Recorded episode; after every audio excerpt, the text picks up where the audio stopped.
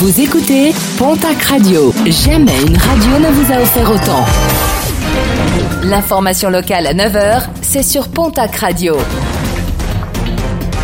Bonjour Jean-Marc Courage Sénac très belle matinée. Verdict attendu ce mardi, celui du tribunal correctionnel de Mont-de-Marsan qui va rendre sa décision concernant trois commerciaux. Entre 2012 et 2013, ils auraient abusé de plusieurs landais en leur vendant des chaudières, des fenêtres ou bien encore des portes blindées, des marchandises vendues à prix fort et leurs victimes, une dizaine identifiées, se sont endettées pour les payer. Pour chacune d'entre elles, une somme partant de 40 000 euros pour atteindre les plus de 80 000 euros vers la création d'un échangeur entre Béarn et Landes sur l'A64. La concertation publique autour de la création d'un demi-échangeur au niveau des communes de Caresca-Saber et Sordes-l'Abbaye a démarré hier.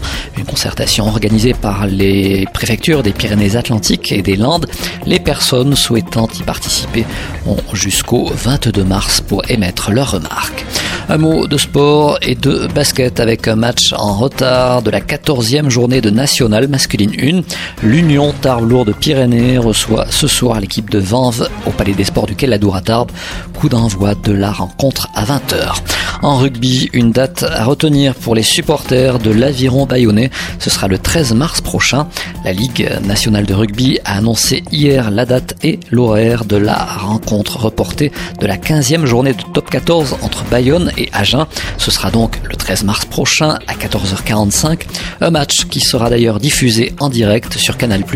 Un match qui devait initialement se dérouler le 30 janvier prochain, mais reporté en raison de cas de Covid au sein de l'effectif Lot-et-Garonne. Un documentaire événement ce soir sur France 2, un documentaire sur le monde paysan et qui aura nécessité pas moins de trois années de travail. Un long métrage inédit co-réalisé par Lolo René, Fabien Béziat sur l'histoire de l'agriculture française. Rendez-vous est donc donné ce soir devant la télé à 21h05 sur France 2.